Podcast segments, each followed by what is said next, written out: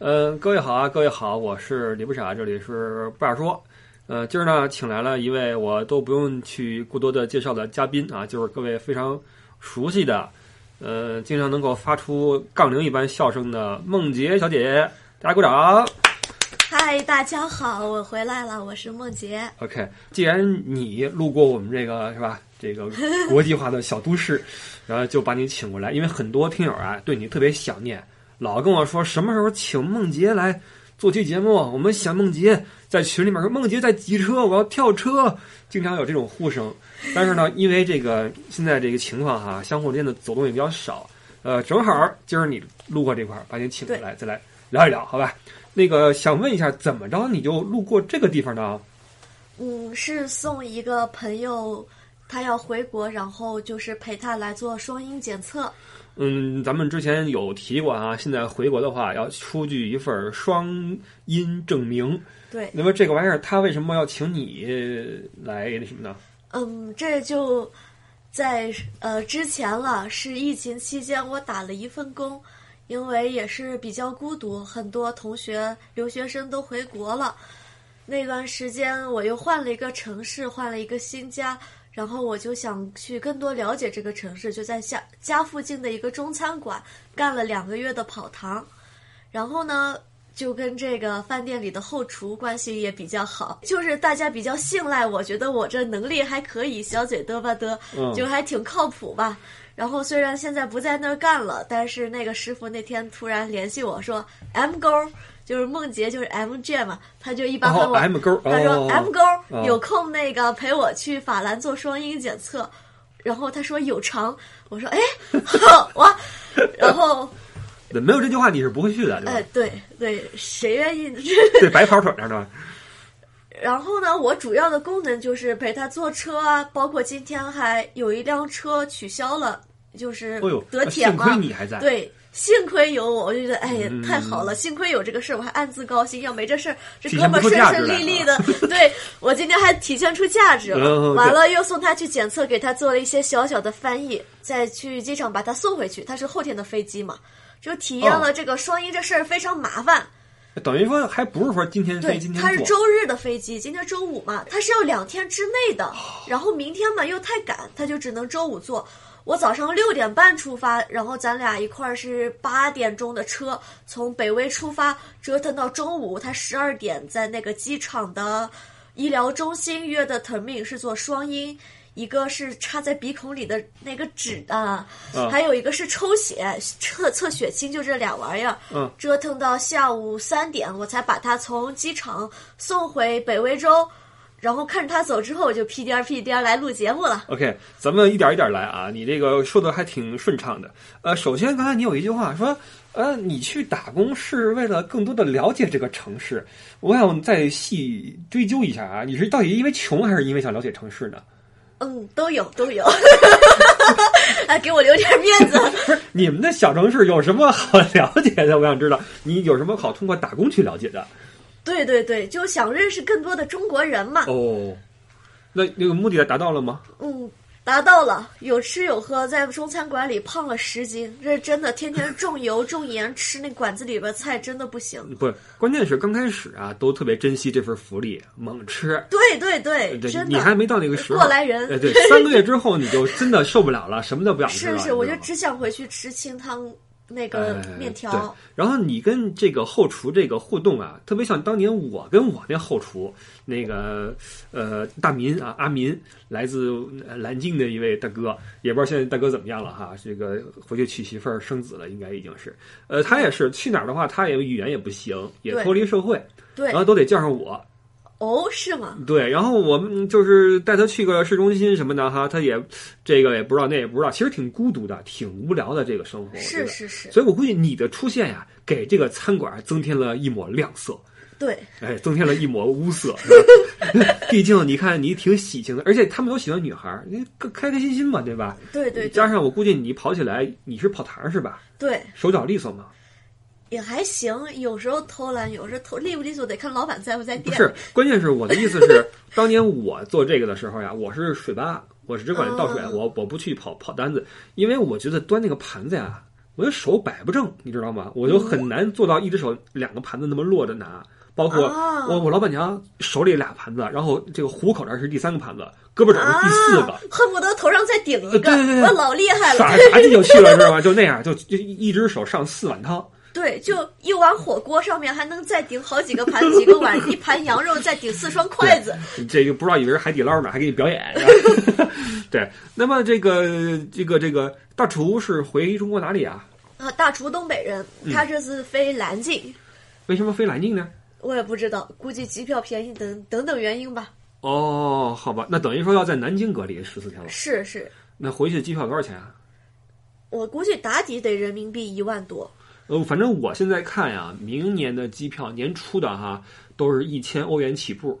嗯，没有太多。本来我阿妈也想让我圣诞节回去，呃后来也没没敢回去，太事儿了。哎，有个特别逗的事儿哈，就是最近啊，这个中国有四支球队去迪拜还是哪儿啊，去踢那个亚洲冠军联赛。嗯，然后呢，出去好处，现在踢完了哈，都被淘汰了，已经 回不去了，你知道吗？没有那块儿没有直飞中国的航班，哦然后包机又联系不上，你要转机的话，你又没法去弄这双阴证明，啊他们缺你这么一号人，你知道吗？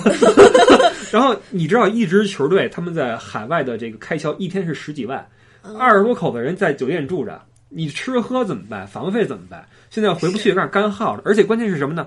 比赛期间，亚足联承诺说这个空间是密闭的，酒店不允许对外开放。但一旦你们队被淘汰了，等于你结束了亚冠征程，那对不起，我们亚足联就不管了。也就是说，他们现在应该已经面临一个很急迫的状况，就是酒店要对外开放了。那么就啊就要和别人一起混住在酒店的公共区域里面，那么回国之路就更崩溃了。然后就有一个很尴尬的问题，现在已经是十二月十一号了，还有十三天就是圣诞节了。这是挺尴尬。队里面的外援已经崩溃了。我一年了，你知道今年的联赛是封闭在无锡踢的，谁都没出酒店，踢完球回酒店，然后出来就踢球，哪儿都不许去。踢完之后，我该该跟我的家人团聚了吧？我一个西方人过圣诞节，你就算你今天回去，也要给你隔离到十二十四号，你就完全都泡汤了。是是，对，所以很崩溃啊！这个这些这个这个这个疫情啊，让很多人的生活受到了很大的影响，包括大厨们。哎，你有什么回国的计划吗？对对对这各行各业都有收益，我没有，完全没有计划。我一留学生，我要是有课，我就乖乖在这儿上网课；嗯，没课了，我就四处走动走动，跟不傻这儿走动走动，溜达溜达，哦打打工，也就这样了，不打算回去了。但是你走动的话，也去不了什么地方，因为酒店都关门，你也不能在外面。是是是是，嗯，对的。那打工这个事儿，待会儿我再跟你聊打工的事儿哈。先问问我，我很好奇这个双阴证明这个事儿，因为我呀，我准备干一件十恶不赦的事情，就是特别的令人神共愤的事情，就是我准备明年年初回国，你知道吧？好嘞，所以我想打听一下，再来一波。哎探去年就这时候跑路的，对对对对对对，我还要再跑一次啊！这个鸡贼如我，那么特别想探听一下前方是什么情况了，法兰克福机场怎么样了？因为现在德国日增不少，前两天默克尔刚刚刚刚那什么嘛，呃，很多标题还说默克尔情绪激动啊，对对濒对临崩溃，说这个，他那个带着哭腔的视频还是在国内有疯转的。嗯、你看这视频了吗？哦，我看了。你怎么想？其实我是我倒没有很切身的体会，一直对我来，我身边没有直接认识的得新冠的人。嗯，但是我我知道有一些什么在法国啊，在意大利确诊的留学生，嗯，也会在某些社交软体上面 PO 一些情况，但我就觉得就看看我我身边真的没有得新冠的，然后我也不算是一个严格硬性那个叫什么封锁的。我就就上哪儿就戴着口罩吧，但不会刻意封闭自己，要不然太闷了。我也就嗯，我觉得德国现在是很严峻，但是他也就这么说吧。实际上呀，去哪儿都戴个口罩就已经合乎政府的要求了。现在政府的 lockdown，它的底线就是公共场所戴口罩嘛。然后，然后这个很多商店是关门的嘛，对吧？对但是那个德国的这个指标居高不下，是因为很多人他不遵守这个规定。啊，是吗？有有有，比如说我去一些超市超市里的营业员就把那个口罩往嘴上一搭啊，就鼻子露在外面这样的，可能他也觉得闷吧，嗯会有这样的人。包括你看哈，咱们坐一些公共交通工具什么的，他们口罩戴的也不是那么的严吧？你这一路上怎么样？我倒是一路遵守，因为我要陪那个要回国的人做双阴嘛，要万一我得病了把他给传染了，人回国跑都泡汤了。对对对，所以其实不是说怕得病，主要是得病之后很麻烦。对，国内现在也是这情况。你看成都前两天出来的那个那个一个小姑娘，二十岁。给给人扒的够呛，好家伙，人就因为一晚上跑了几个场，结果给人骂坏了。对，二十二十岁的话，那个也很正常。对，很正常。而且你你管人家正常不正常，这事儿跟你没关系。对对对，就算不正常，他也无可厚非。对，人家有不正常的权利，对吧？没违法就跟你没关系。真的是一码归一码，这种骂他的人呢，也是缺乏逻辑。人家本身爱玩儿，这也是他的权利，但是可能说心里会小有一些怨恨。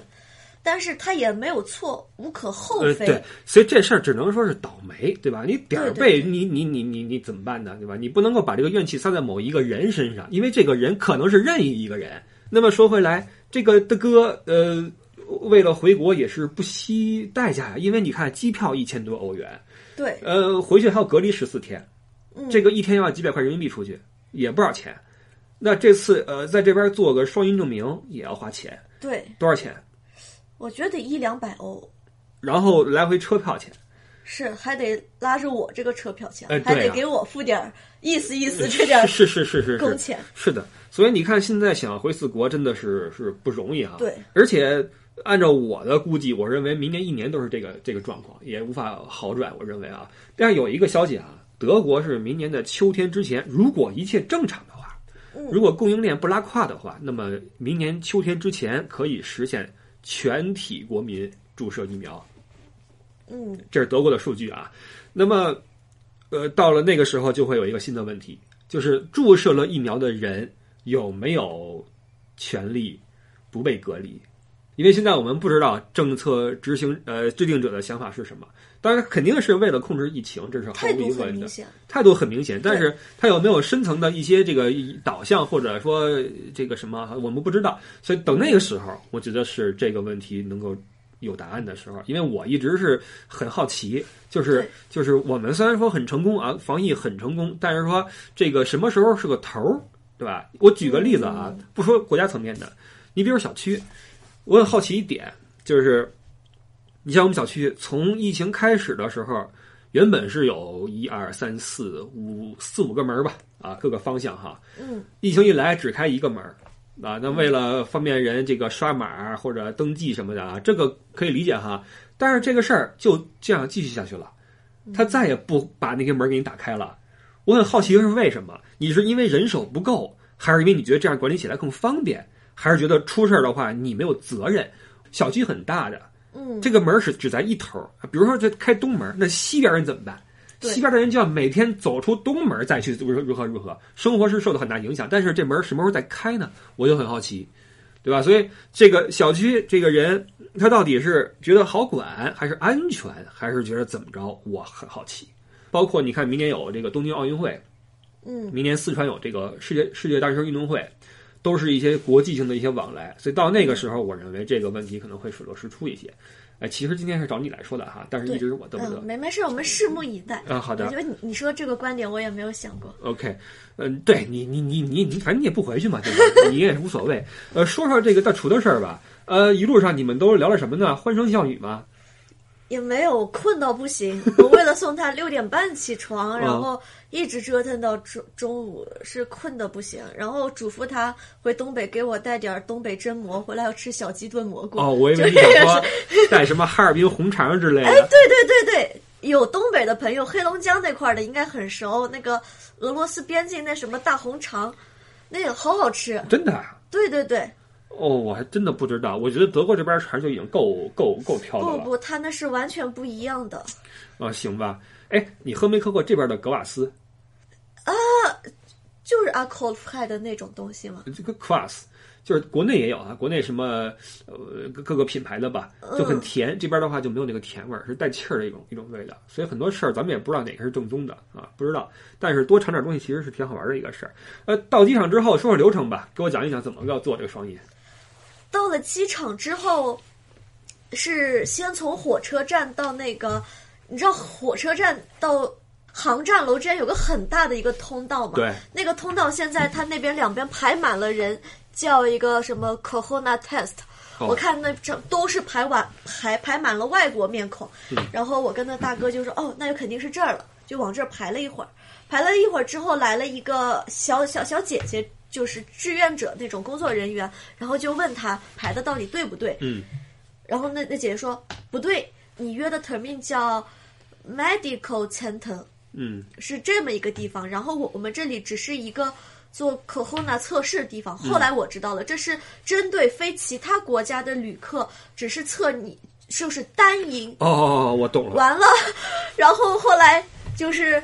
然后说，哦，你那个地方在一号航站楼的那一边，然后我们就走啊走，走到一号航站楼，好大，穿过去之后，估计得有个得走了十五分钟吧，又找到了一个安保人员，说：“请问这个，呃，我我这个英文不太好啊，medical center，医疗中心呗，医学中心。嗯，医学中心兼机场的急救诊所。嗯然后这人说：“哦，那你就跟我来，从那个地上再钻到地下，然后再再出去出那个机场，到了一个公交站那边，嗯那边停了两辆中国呃那个大巴，大巴上面贴着一个中国国旗，用德语和英语写着，呃，指向飞往中国的旅客。”他不是写的中国公民啊，他说哦 Only China travelers。，OK，嗯，对，那个地方是提供两项是双赢证明的。当然，你也可你就可以两项这都都在这里做，嗯你也可以一项赢呃一项这个在那边做，一个在这儿做。对对对。啊但是大部分人就就是图省事，好像这个在机场外面开的这个特地为中国人开这个还是更贵一点儿的。嗯，然后就排队排好几道队，就像是疫情期间你去外管局一样。哦，我没去你没有去过都关了这块外管局都。延延签，对，延签是这样，先在网上约 termin，、嗯约了之后半个小时之后排一道，排了一道之后，哦，我先对我先跟那个大哥排了之后，大概有排了半个小时，然后上那个停在门口的公交车，嗯，公交车里面给你。要消毒手，哦然后让你把你的口罩摘掉、扔掉，他还要给你个新的口罩。嚯，然后你上了车之后填你有没有发烧，有没有失去味觉，有没有什么，反正是四项指标都填耐，然后填签名日期，然后好，他把这个纸给你，给你了之后，你就可以去那个。几现在一直都是户外的这段时间，所以非常的冷。那就是德国的这个冬天早晨，就给我冻得够呛，太遭罪了。然后在拿了这个纸之后，在那个诊所门口又等了大概二十分钟，好就被一个保安给叫进去了。叫进去之后，在等候室就是先一系列登记，就跟你要看家庭医生一样，在窗口一系列登记之后，他说好，你现在就坐到等候室里吧。又等了有一半个多小时之，所以你们会一直排队，是因为做这个事儿人多嘛？很多人去测这个东西是吗？对对对，反正这个状态一直是饱和的，一直是满的，就是里面的等待室里边坐满了，所以出来一个才能进去一个，出来一个才能进去一个。哦，一个是可能是劳动力不够，还有个确实是人不少。我们出做完出来之后，看到外面一直是有人在排队的，可见这个时候还是有人归国心切的。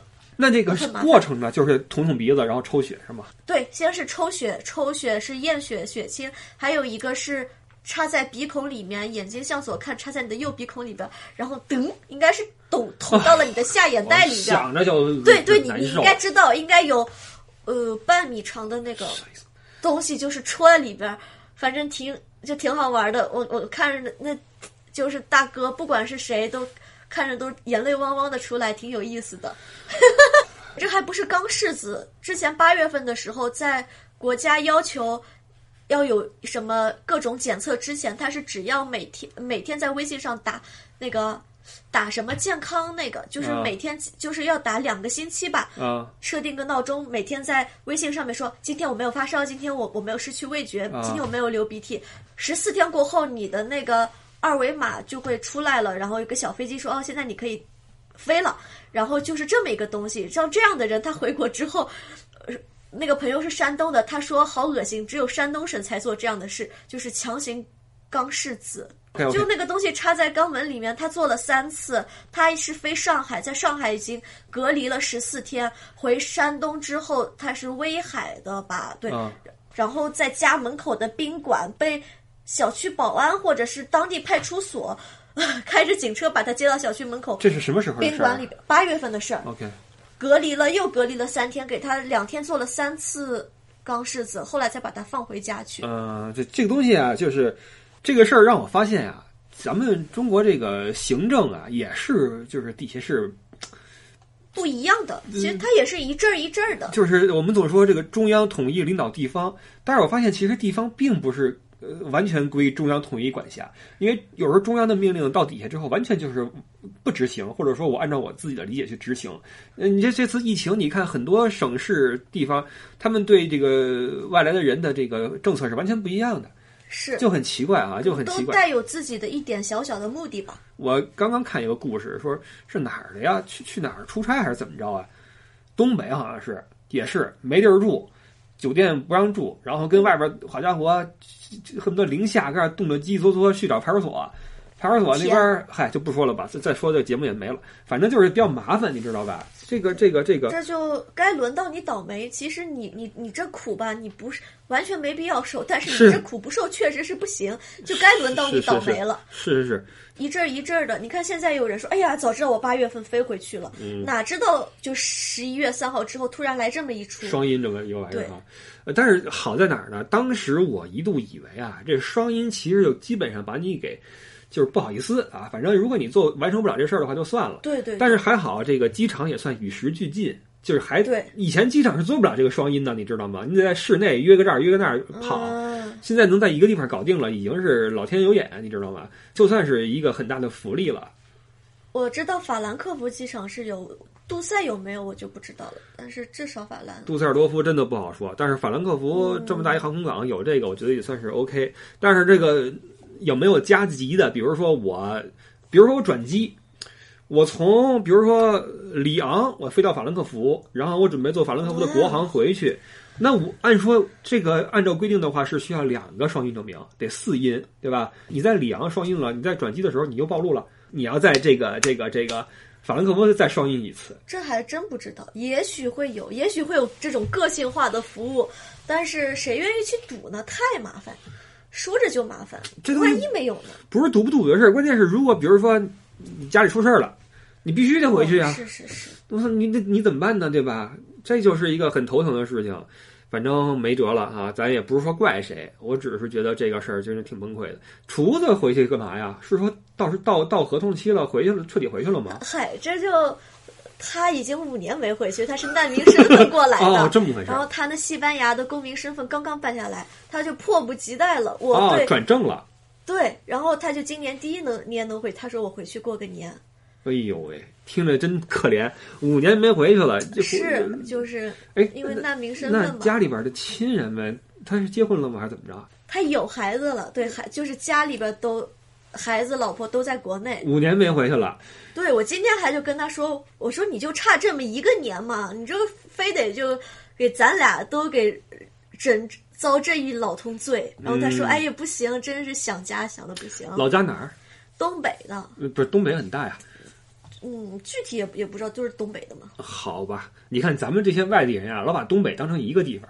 一说哪儿东北的，那东北地儿大了，吉林、辽辽宁是吧？沈阳这都不好说。哎，这个那这个跟餐馆这么久，跟他们这圈里边的人混了混，有没有点什么心得体会啊？因为当年我进了餐馆之后呀，发现打开了一个新的世界，对，就跟跟学校学生对对对对对跟这种社会人群不一样。对对对，有什么好玩的事儿吗？就我我也是这种比较不排斥接触各种各样的人嘛，嗯，然后有一些在社会跟法律边缘徘徊的人 都认识了，什么难民身份啊、非法这种按摩呀、什么，哦，我知道，失足妇女，嗯，对，嗯我知道。体力劳动者，体力劳动者，对对对对，会不会觉得这个这个这个社会还是挺好玩的？其实并不觉得很肮脏，是不是？嗯，对，这看你用什么心态吧。对，因为你看你能不能理解？有时候我不觉得他是对的，但是我也能理解吧。你这个话说的很对，就是我们看的事儿越多，我们越能够理解很多事情。就是很多事儿，可能我们从书上看，或者从新闻上看，从一些什么短视频里看，觉得这事儿我天理难容。但你真的跟他去了解的话，你去接触的话，可能慢慢你会觉得 OK，有它存在的这个合理性，对吧？就是像这个这两天新闻啊，刚刚播了一新闻，说那个法兰克福这边，哎，不是法兰克福啊，呃，德国抄了一个华人的这个收容失足妇女，然后呃，支持失足妇女就业的这么一个机构，就是就是非法那什么啊，非法。就是把卖淫女捞出来，让他们去，比如说当清洁工啊什么的我的，不是，嗯啊啊啊！让他们合法去卖淫。不是，那肯定是非法去卖淫。合法的揪你干什么呢？你合法对吧？德国这事儿合法对吧？揪你是因为你不合法，你不上税，对你打黑工，你知道吧？刚揪出了这么一个组织，呃，牵头的这个老板啊，是这个，你朋友嘿，是跟我同龄的一个女性啊，这是不是？对，我不认识她啊，也是这个这个岁数，八零后，这个这个这个年纪，一一般干这事儿的可不就是这个年纪吗？是吗？五十太老，三十太又太小，哦，可不就四十？不知不觉我已经到了这个年龄了。这个背出这么一个人，然后就是这个运作出来一些这样的女性啊，不是说拐骗啊。你要说东欧那种的，可能是几个大爪给你给弄过来，然后帮帮帮一顿打。对对对，这种中国不可能是拐骗，对对对对这么大老远呢都过来，可能是骗，可能说你是过来打工，哎，对，可能说你你来做个保姆什么的对，可。能是骗，但是他来了之后发现我能力不够，就是我除了这事儿我也没办法活下去了。呃他骗你说，嗯，是在餐馆当跑堂，来了之后发现挣的太少，我活不下哎去。对所以就会有这么一些一些这个这个组织啊做这个事儿，因为有这个市场。你知道，我当时在法兰克福，我我我我仅有的一年的工作的就是上班的体验啊，我就上过一年的班。我在四层一个啊一个一个旅行社里面，啊，懂了，一般这种我们那个楼的二层是一啊按摩，你知道吧？是一个那种什么中国按摩，你知道吗？嗯然后他们有一天啊，那个要桌子还是电脑坏了呀，嗯让我帮着看看去，我就去了。以前我没去过，去之后都是些大姐啊，都是大姐，就是我这个年纪的大姐，你知道吧？嗯然后跟我说这个那个的哈，弄弄桌子什么的。当时我才知道哦，是这么回事儿，以前没去过这种地方，你知道吧？然后就会知道，在德国有这么一波人做这个生意，那么去支持他们生意的人，可能就是比如说餐馆的后厨，或者说是什么什么的这些人。德国的人有啊，有很多都是土耳其人，有有这个需求，或者是德国五六十岁的嗯那种老男人。嗯后厨这种我知道的很多是后厨是以情那个感情的名义，他们不会是去付，他们不会付嫖资。哦说白了，还是会互相有一些恩惠啊，有一些哦合作啊，什么说，比如说后厨给你一些饭店的一些好处，或者你来吃饭给你偷摸加俩就加点料，嗯反正就是社会上，因因为就是这种华人，不是说我们像不是我们这种过来留学的，或者说有个工作有收入，其实他们以难民身份或者各种各种劳动劳工身份，就是各种各样的挺边缘化的、挺弱势群体身份过来，真的很孤独。嗯呃，我可以理解他们就是抱团取暖，但是、嗯而且他们这个身份呀，也很难被这个圈儿的外的人所认同。嗯就首先你没法合法的去参与一些社会活动，因为你还难民身份，对你都没身份，你怎么去跟人去玩儿去呢？对吧？是所以他们也基本上只能在这么一个圈层去去彼此之间相互取暖。我觉得这是一个没办法的事儿，是呃，注定上不了台面儿啊。不是说这个身份地位问题啊，不是说人格的问题，而是他们这个确实是这个出身的问题，他们是非法途径在这儿留下来的，对吧？哎，很多人说呀，说现在怎么还有人去去欧洲、去欧美，中国不香吗？会有这种说法。那么你接触的这帮人都什么时候出来的？一五年、一六年，就是叙利亚那一波难民，嗯，被欧洲大量吸收的时候，这帮人就他们有中介，消息很灵通的，嗯就是知道哦，现现在欧洲开放了，就赶紧过来。嗯然后我认识这个大哥，他是办一开始办的匈牙利的旅游签之类的吧，反正是落地匈牙利布达佩斯，在那儿玩了一个星期，然后护照一撕，应该是先跑再跑到德国把护照一撕，护照一撕扔进了多瑙河。对，反正就不知道我是哪儿人了，没有国籍，没有身份，申请难民，然后说政府说好，一个月给你三四百欧，给你分一套房，就在这儿待着吧。嗯，还给分房了呢。分房，我我去过那个房，嚯，就是一呃，就比较有意思的是，我一直做着我妈非常不认同的一件事，就是浪费大量的时间精力去干一些跟我无关的事情，嗯认识一些跟我无关的人。嗯我我妈就就经常会说我，比如说我去那个餐馆里边打工，嗯我就会跟后厨关系比较好。好处是，就是可能像像像别的学生说啊，我就是来混口饭吃，挣个零花钱，嗯然后我要学习，我跟你也没什么关系，我也不跟这种所谓的不同阶级的人讲太多话。嗯但我跟后厨的关系都非常好，就笑嘻嘻的，就是打个招呼啊，说、嗯哎你你好啊，什么嗯都会给大家留个好印象。嗯久而久之，一开始这个后厨会在我说啊，梦洁是周五、周六过来上班，那我周五、周六就炒个肥肠，炒点我爱吃的，或者说我这两天想吃素的，偷偷发消息，呃，这话不能被老板听到，反正就是会，对吧？嗯，然后，嗯，后来久久久了之后，他们难民那个圈子聚餐的时候也会喊上我。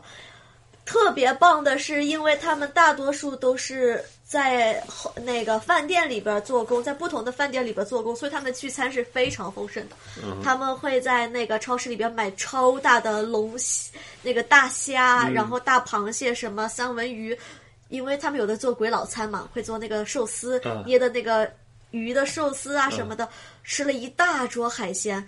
嗯，他们那一帮子应该都是东北人，嗯就是对我非常好。其实其中还知道他们一些就是感情的事情啊，就是也也有按摩女，呃，这种一一起吃饭，然后有按摩女跟那个我认识的厨那个后厨大哥，就是虽然他们两个人在国内都有家庭和孩子，但是两个人在这边就是临时搭伴儿，嗯一起生活。嗯，哎，他们能够请你去跟他们一起吃饭，然后玩儿，我觉得说说明他们对你很信任，而且对你对对很好。真的是很信任。他们明明知道我跟他们完全就不是一类人，嗯是在读书的人，嗯他们还愿意就就是毫无那个。就是敞开来，在我面前什么话都说，嗯嗯然后也会说：“哎，小小妹妹，我呃大哥现在不想在餐馆打工了，可能苦啊累啊什么，打算干一阵子就不干了。嗯我打算自己在家做油条、做包子，嗯你能不能帮我在你们学校里边宣传宣传？OK，会让我帮这些吗，我都我都满口的说说好好好，或者他们说，哎，下次我赶个飞机什么的，我也不会坐火车，嗯你能不能送送我？我给你钱，或者说小妹妹你想吃什么，你就到大哥这儿来，大哥这啥都会做，嗯，反正就会得到一些这样的照顾吧。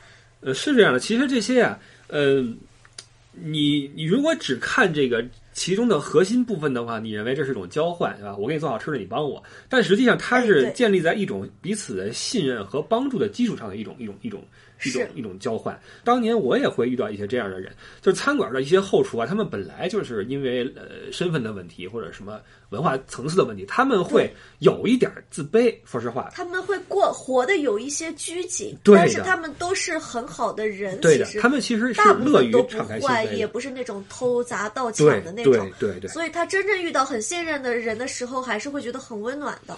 对的，我也在这个打工过程中认识过几位很照顾我的大哥啊，呃，后厨这个专门捏寿司的啊，或者油锅，呃，这个什么什么的。当然也有很坏的人啊，有，哦，是吗？就是那种觉得我来的时间比你长，你就要听我的，在厨房里面欺负人，啊，在厨房里面欺负那些新来的厨师什么，也有这种很坏的人。就是这个环境下，其实容易让人有点有点问题啊。但是他们能够跟你有这样的交流，我觉得是个挺好的事儿。而且这个多认识点这些人呀，就是对了解这个世界也挺好的，并不都是那些光明的伟岸的东西嘛，也有一些在这种圈子里面活动的人对，人。这就是生活，生活本身就很、呃对了，所以其实我们在看待一些，比如说呃出国的人，不要说很武断的认为说这你出什么国呀，国内不香吗？每个人都有自己的选择。你看，一五年、一六年依旧有人在往外走。我认为他是肯定是综合了很多种因素之后做的决定，是不然为什么老婆孩子还在国内他就出去了呢？那你想没想过，什么护照一撕，你也就就我我我这个 不行，就是大哥还分了房，一月还给好几百。哎，那那房子怎么样？你告诉我。就是反正比某些日子挺清贫的留学生过得好，因为有有些留学生是挺惨的，连床架子都买不起，就一个床垫铺在地上，很小，真这也是很少数。现在这个时候也没有那么惨，但是惨的还是有。有是这样啊，实际上你要说他的账户里的钱可能够他买张床的，但是呢，你在这个阶段，你对自己的要求就是能少花就少花。是是是是当年的，当年我那个后厨那的哥，也是四年没回国，嗯没买过一件衣服，这四年能想象吗？嗯，他就觉得我不需要，恨不得我就一分钱不花最好，你知道吗？他就是觉得我既然是来挣钱的，那么我越少花越好。我跟你说啊，这种思想啊，很容易让人心理变态。我跟你说，我在工作的时候，我在带团的时候，我也会想，我这是出来挣钱的，我不是来享受的。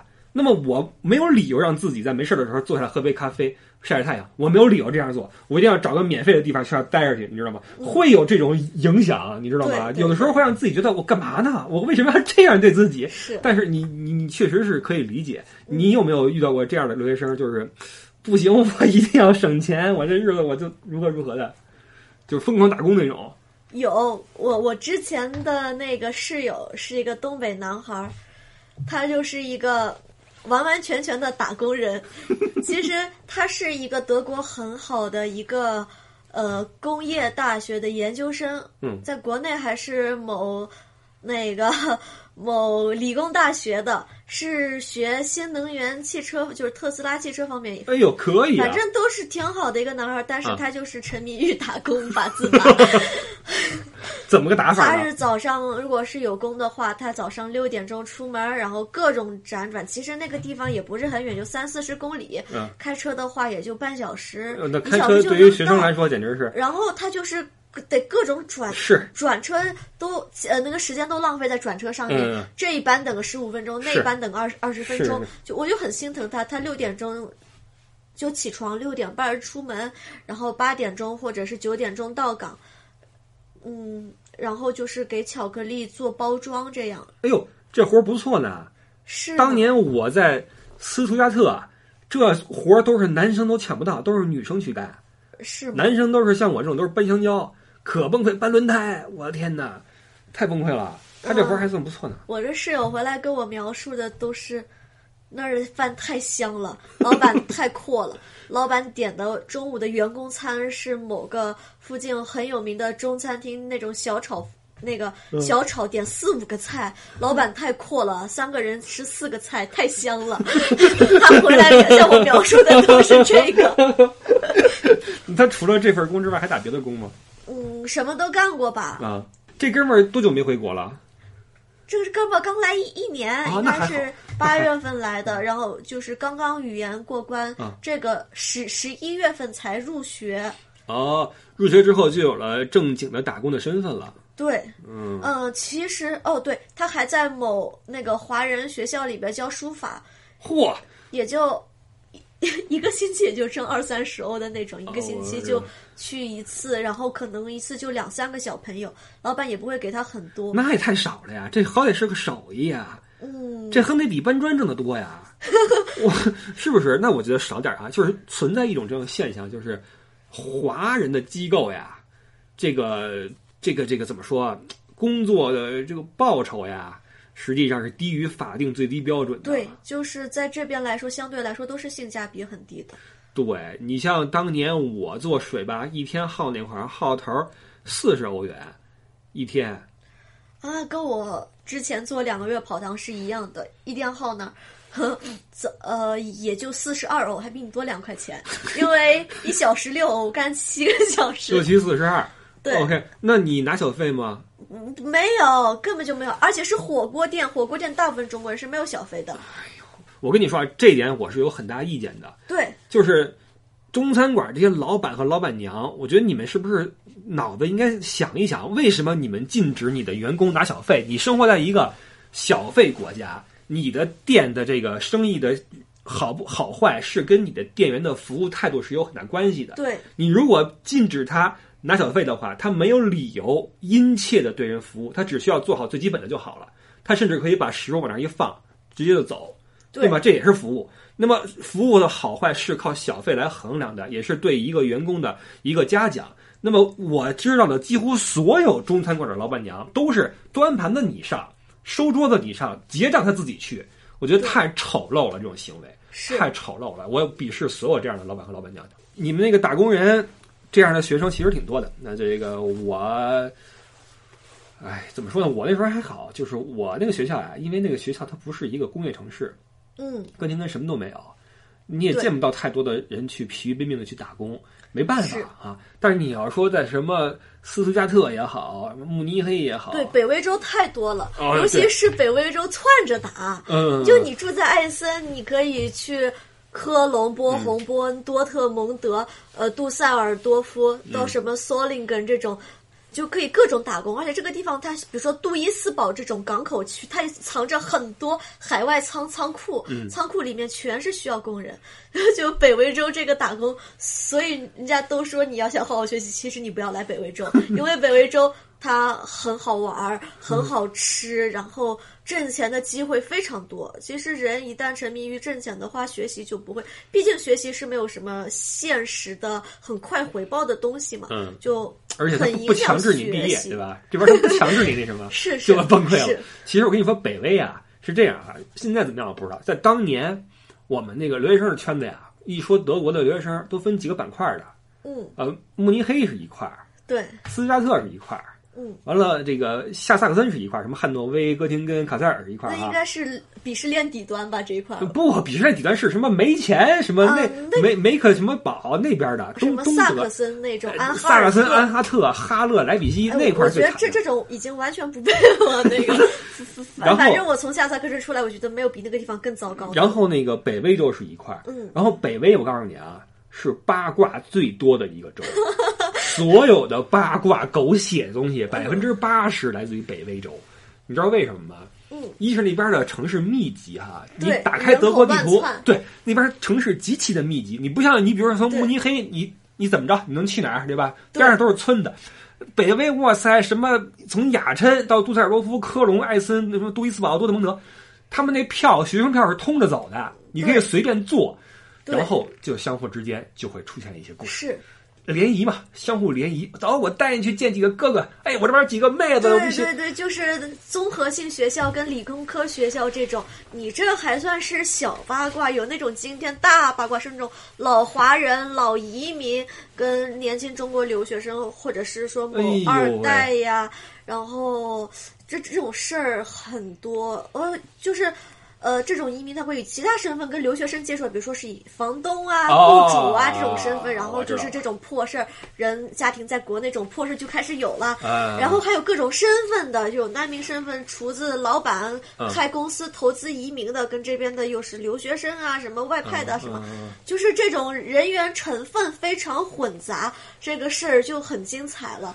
但是我这边了解的并不多，这种破事儿并不是很多啊，只是我我知道给大家提提供这么一个理论性的，我觉得在美国应该也会有，比如说洛杉矶这种城市，呃，对吧？应该也也会有这种。那时候我们那个年代啊，都说那个极品凤凰男都是北美的，说欧洲的都不算什么，北美的才是真正牛的那些凤凰男，就是才会真正把那个人给弄到极致，你知道吗？是吗？对，所以说惊天八卦都是北美的，那事儿都是北美的干得出来的，欧洲还不算什么，你知道吗？但是你要说欧洲，当然德国不算什么啊，意大利、西班牙的华人多的是都好几代了，嗯。那边华人都是各种的社会圈子了，对。在德国都是比较淳朴的，我们这代是第一代留学生，几乎是啊，前面有前面有，但我说是大批的留学生啊，说我们是第一代，哇，那时候太有意思了，因为论坛 论坛你知道吧？嗯，各种的八卦，然后全是北威州的，因为学生是没有车的，你知道吧？嗯。那么你坐学生票辗转，啊像你说辗转，嗯各种的倒车，然后倒去另外一个学生家里面，嗯，看个电影儿，看个片儿之后，哟，没车了。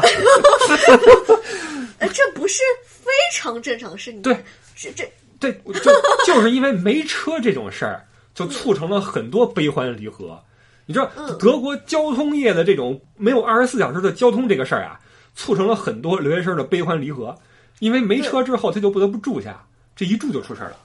啊，这种事儿到现在非常非常的多，我现在是因为大家看得开了。我们那年代还比较啊白衣飘飘，你知道吗？还不太啊觉得这事儿还有点不好意思。绿茶，真绿茶。像我们现在，我都是故意拖到晚上十二点，没事。有有车的时候，我就啊不走，我再歇会儿。我开玩笑。我，我，我。们现在已经把这当成一个伎俩，是主动的了。有时候你你你们那会儿还要又当又立，韩寒说过一句话，被无数女人喷喷成狗了。嗯，他说：“我认为一旦一个女生答应和另外一个男生去看电影，就意味着可以和他上床了。那现在这句话可以可不可以说？呃，我认为一旦一个女生愿意辗转倒几辆车来你家做客，就意味着她今天晚上不会走了。一旦你脱下你的衣服，发现她的内衣是成套的，其实被睡的是你。哦，有道理。哎，这句话我觉得有道理，有道理，真的是这样的。当然是有道理，有备而来。嗯，对。所以你看啊，这个这个社会还是进步了，还是进步了。然后我们觉得很多事儿开放了，开放了以前都是在懵懂之中去摸索，摸着石头过河，现在都是石头在外面，对吧？我我跳着飞着过河。对对对，OK。呃，今天聊了不少啊，聊了四十多分钟了。这个，哎，最后想问你啊，你呀、一直有两个标签儿在身上，哦，是吗？一个是马拉松，嗯，还一个是抑郁症。先问你马拉松，马拉松还跑不跑了？嗯，可以问问不傻，我 我现在是什么样子？对，我不傻跟大家形容。因为他这个去餐厅跟难民搞在了一起啊，各种的改善伙食，我可以理解，因为当时我也是哈，在餐厅打工一段时间之后呢，人都会发福，所以现在你你你说他是这个跑马拉松的，我是不信的。你要说扔个什么链子球，我相信啊。整个人胖了有十几斤，也就是说再，加上疫情吧，嗯，不是，今年这个疫情，很多人都在发胖，这是没办法的，因为户外活动减少了啊。那这个前两天呀、国内马拉松很热闹，无锡马拉松、成都马拉松、流水席，看那新闻没有啊？嗯，是说马拉松是国际化的一天嘛？全球马拉松在跑嘛？因为我看都是在同一天，就是无哦锡、不不是，它同一天只是一个凑巧，它哦要选择一个天气很好的周日，哦一般对是这样的。所以说，在赛事季，赛事季是在四月份、五月份、六月份、七月份，然后一般就是春天跟秋天，因为冬天太冷，夏天太热。嗯，一般就是在这种适宜的某一个。没有什么政府活动啊，没没有什么这个很大的事件的一个这么一个周日，可能那个时候是国内刚刚开放，然后刚好是一个周日，就比较适合开赛。嗯，所以刚好成都的呃组委会跟这个无锡应该是会跑赛事办的这个赛事，它选在了同一天。OK 可能上海的如果有的话，可能就是在隔七天是下一个周日。OK，这也是我跟你说过什么叫背靠背，背靠背赛事，比如说。一般科隆马拉松跟柏林马拉松是背靠背赛事，我会说，我这次特地飞来柏林参加九月二十六号的柏林马拉松，然后再隔七天，下个星期参加科隆那个马拉松，因为它这一个季节就是适合办赛事的赛事集中季节。嗯，包括有的人说啊，我这个星期跑柏林，下个星期跑芝加哥，就给自己放这么一个十天的假去跑两场马拉松叫背靠背赛事。懂了。那么这个有没有想过你的下一次马拉松是在什么时候、什么地点呢？完全完全没有头绪，因为柏林马拉松二零二一年九月份开不开我都不知道，有没有我都不知道。德国嗯现在完全是一片糊，国内的话暂时也没有回国的计划，嗯，所以就暂且搁置了。该第二个问题了，你这个抑郁症好了吗？呃，暂时来说非常的好。哦，吓我一跳！你这个非常的用的，因为因为最近啊，尤其今年就很有一个，问题啊，很很多人抑郁了。哎，有一个问题啊，不怎么被我们这个社会所重视，嗯就是心理健康。对，大家觉得没什么事儿是扛不过去的，没什么事儿是咬咬牙过不去的。大家对这个心理的这个健康好坏啊，没有一个没有概念。对没有认识，他觉得要么是好，要么不好，他没有一个程度的区分，没有说我已经濒临崩溃了，他没有这个概念。加上可能是确实上一代人啊，确实经历了比咱们多得多的苦痛，太耐操了。哎，对了，而且在在那个年代，你你你如果说脆弱点，你就被自然淘汰了，就没了。是你心理脆弱，你就上吊了。是，所以这个社会之后就少了一个为了这种事儿而去呐喊的人，因为愿意为了这个事儿呐喊的人都上吊了，对，底下的人都是我我忍了，对吧？幸存者对了。对了，所以你看，咱们这代人，因为没有一个大的事儿让我们去上吊，所以活下来了很多鸡巴的人，像我这种人啊，会什么样的人很很鸡巴，这个不行，那个不行，就很讨厌。但是我还是想说，这就凸显出我们心理状态的一个一个一个不同。对，就现在我们不再是钢铁阵线了，我们不再是手挽手、肩并肩，大家一家人，有个体差异了。其实真的不是事儿大事儿呃事儿小，而是你这段时间心理状态，因为种种客观或者主观的因素，心理状态不好。嗯，我回顾过去的一年前一一年半前，我刚刚开始去治疗抑郁症后，我回顾一下那个时候，主要是我待在那个地方太小了。我之前应该有说过，也也是因为这个原因，后来我高斯达那个地方对啊。因为这个原因，我搬到了混乱无比、充满八卦的北魏州，精彩灯红酒绿的北魏州，并且成为其中的一个 一个带头的那对对对，嗯，一个红源祸水 开开玩笑，呃，对，一个一个是城市换了，还有那个地方确实是天气很不好，嗯，就是。一年里边有五六个月都是大雪封山，鹅毛大雪。然后我现在搬到了这个北威州，它也是虽然阴天吧，但是至少不会让我没办法出门。虽然冷一点，然后太阳也比较。时有呃 忽隐忽现的，但是至少它是不下雪的。对，有人说这个冬天德国的太阳它不是太阳，它是冰箱里的一颗电灯泡，所以大家就可以理解啊，这个就是客观因素。还有个主观因素，就是我变强了哦。就是我，我就这一年努力的打扮自己，捯饬自己，我觉得自己变漂亮，但这是个主观的认识啊。我我妈说你现在肥的跟个猪一样，丑死了。呃，然后就就是换了一个专业，就是换了一个学校，开始好好学习。然后这方面也是有一点提升自信。还有一个就是药物的作用，我就现在嗯，可能说。我一年前那个心理状态很不好，遇到了一个芝麻大的事情，可以把我击垮。嗯，但是现在我心理状态因为各种原因，现在变得很好了。嗯，现在可能遇到了一个南瓜大的冲击，但是我还是没有被击垮。我懂了，不是事儿大是小，对，更耐操了。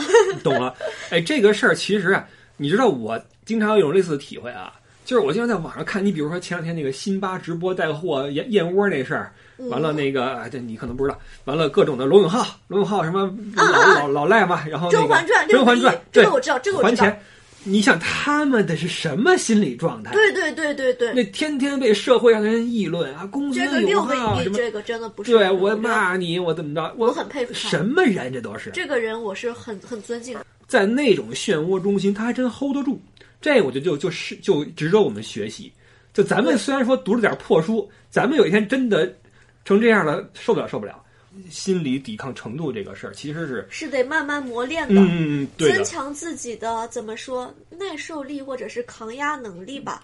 不，这这一年我也成长了很多。嗯，其实，在年初的时候，呃，我也经历了，就是整个二零二零年吧，也经历了很多事情。搬家，然后也有跟房东闹翻，就是遇到很不好的事情，有很大的挫折，但是 都扛下来了。一方面，我希望明年会更好；一方面，我觉得嗯，今年自己好棒。嗯，哎，我为你的这句话鼓掌啊！就是人就贵在当你回忆一段时间的时候，你在感激当初在生生往前扛的自己。我觉得这种感觉是很好很好的。呃，很多朋友啊跟我反馈说。你跟梦洁那期抑郁症的节目呀，对我帮助特别特别大，因为很多人有类似的苦恼，真的，真的，这我完全不知道。对他们可能没找到你，但很多人在私信里面跟我说，他说我反复听了那期那期节目，我感同身受，我当时没有机会跟别人去说，或者我跟别人说也不被人理解，所以那期你的话呀，就鼓舞了很多人。哎，其实是个特别特别特别开心，特别好的事儿。然后，然后，然后很多人呢也在。通过自己的方式，或者是呃摸索出来的，或者说是撞上了，或者说是怎么样摆脱了那个状态，然后回头看的时候也觉得很欣慰。我觉得这是个特别好的事儿，所以想再一次的跟这个群体说，一定要加油啊，一定要加油。另外也想跟你暂时没有得这个病的人说。这是种病啊！这个抑郁症不是说因为他想不开，或者说比较消极，这是种病，就是哪儿不对了，他需要去治疗啊！所以不要再跟这些人说想开点就好了，不要这么矫情，这跟矫情真的没关系啊！就是这么一个事儿。对，哎，既然对大家有帮助，那就给大家再一些小 tip。嗯，一个是在没有太阳或者是冬天的时候吃维生素 D 三。嗯，我这个这个东西长期服用是比比较好的，因为它会生理调节，让你不不不容易悲伤。嗯，冬天因为气候确实是不宜人，然后太阳也比较少，嗯真的是非常。你生活在海南、厦门这种地方除外，你真的是非常容易得抑郁症的。不怪你自己，你就算得了的话，你就。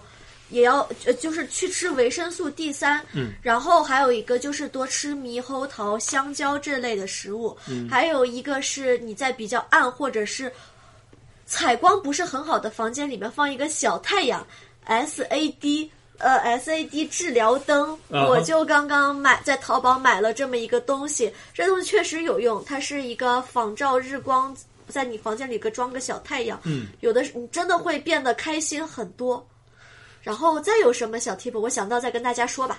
哎，这个时候我觉得咱们不弄个什么购物链接都对不起自己，带货带到这份儿上了 啊！开个玩笑啊，这是他的一些一些建议哈。